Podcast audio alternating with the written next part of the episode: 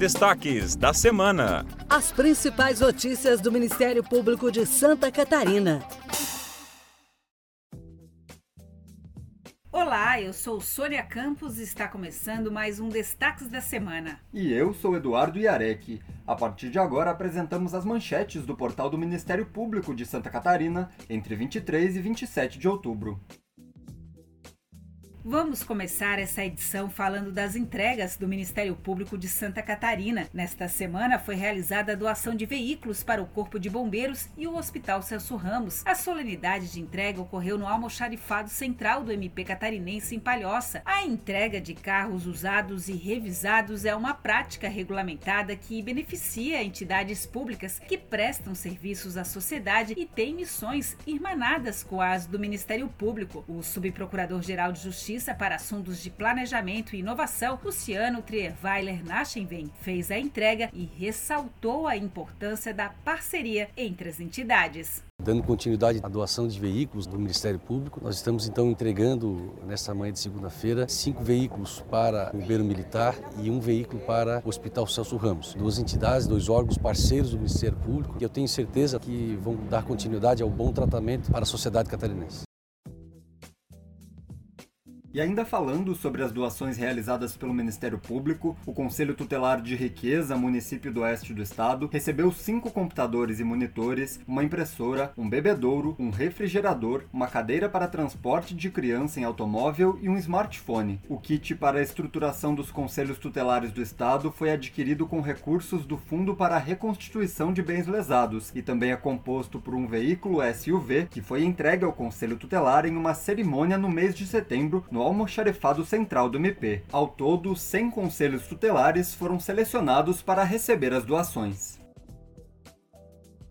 O Ministério Público catarinense está capacitando profissionais da área da infância e adolescência com o curso online Identificar, Escutar e Proteger, promovido pelo Centro de Apoio Operacional da Infância, Juventude e Educação e pelo Centro de Estudos e Aperfeiçoamento Funcional. O curso contará com orientações para qualificar a escuta de crianças e adolescentes em situação de violência. A formação tem seu conteúdo orientado pela Lei da Escuta Protegida, que busca evitar a revitimização desse público quando em situação de testemunha ou vítima de violência. Entre os tópicos abordados no curso estão a definição de violência contra crianças e adolescentes, as diferenças entre depoimento especial e escuta especializada, a apresentação de conhecimentos sobre a sexualidade na infância e adolescência, as narrativas e vivências de violência e o desenvolvimento humano. Para saber mais sobre o curso, basta acessar o site da instituição.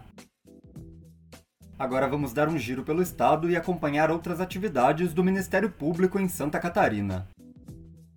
Em São José do Cedro, no extremo oeste do estado, o Ministério Público obtém condenação de oito pessoas por associação para o tráfico de drogas. Seis dos réus também foram condenados por tráfico de drogas e dois ainda tiveram a pena aumentada por envolverem menor no crime. De acordo com a denúncia, após receber informações de que oito pessoas estariam associadas para a prática de tráfico de drogas em determinado bairro de São José do Cedro, a polícia iniciou o levantamento de informações e o acompanhamento dos envolvidos e dois locais utilizados para a comercialização das drogas. Na sequência, foram feitas duas buscas e apreensões na residência onde a venda de drogas ocorria e o crime de tráfico foi comprovado por meio da análise de celulares apreendidos durante o cumprimento dos mandados de busca e apreensão. A promotora de justiça, Fernanda Silva Vilela Vasconcelos, fala sobre o caso. Essa condenação envolve uma associação criminosa direcionada ao tráfico de drogas. As investigações elas iniciaram por meio de informes policiais que efetuaram levantamento de dados e o acompanhamento dos envolvidos. Em razão disso, foram feitas buscas e apreensões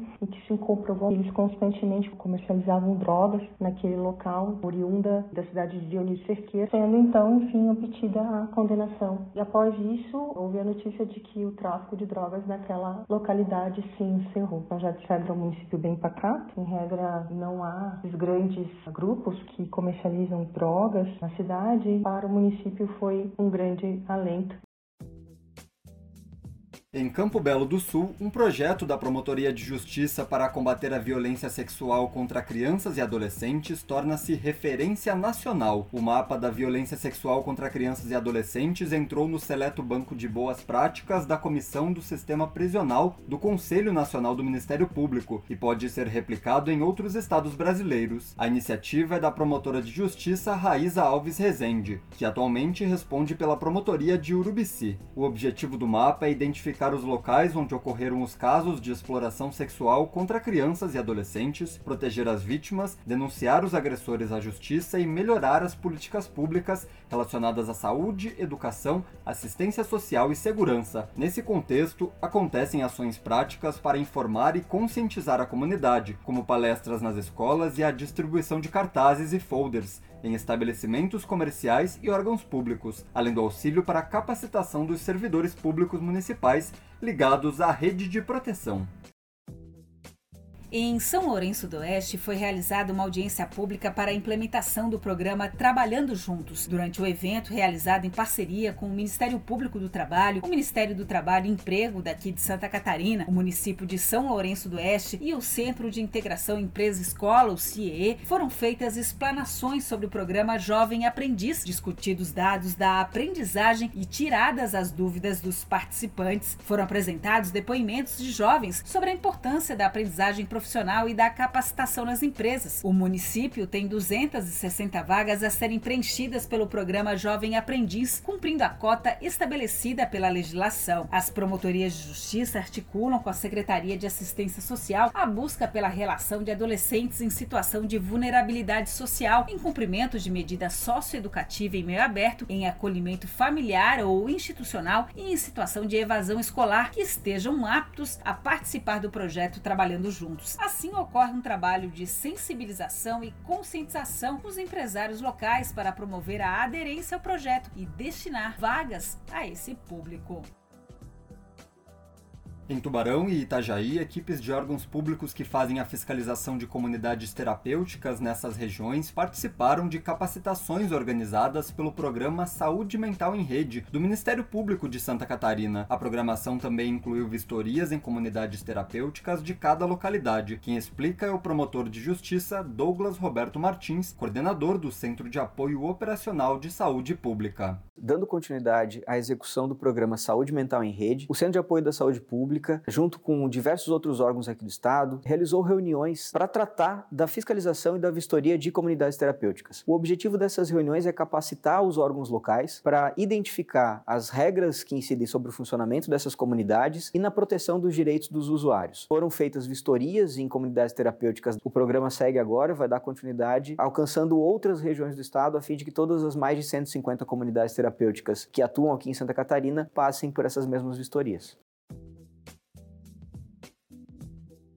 Encerramos a edição com novidades. O Ministério Público de Santa Catarina está atendendo em novo endereço em Timbó, no Médio Vale do Itajaí. O novo fórum da comarca foi inaugurado na terça-feira e as três promotorias de justiça ocupam o terceiro andar do local. A sede atenderá os cidadãos de Benedito Novo, Rio dos Cedros, Doutor Pedrinho e Timbó. Os quatro municípios da comarca têm juntos aproximadamente 70 mil habitantes. Só no período que vai de outubro do ano passado a outubro deste ano, o MP atendeu em média 35 pessoas por mês na região, que ganham agora um espaço mais amplo e ainda mais adequado para atendimento. A nova sede da instituição conta com uma sala de reuniões, copa e mais duas salas que futuramente poderão ser usadas por mais duas promotorias de justiça que já estão previstas além do serviço social. E assim chegamos ao fim de mais um programa. Esta foi a edição dos destaques da semana de 23 a 27 de outubro no Ministério Público de Santa Catarina. Eu sou Eduardo Iarec. E eu sou Sônia Campos. Acompanhe o Ministério Público e mantenha-se informado sobre o nosso trabalho pelo Estado. Acesse o nosso portal e leia muitas outras notícias. mpsc.mp.br. Bom fim de semana e até mais! Você ouviu Destaques da Semana. Acesse outros conteúdos no portal do Ministério Público de Santa Catarina, mpsc.mp.br.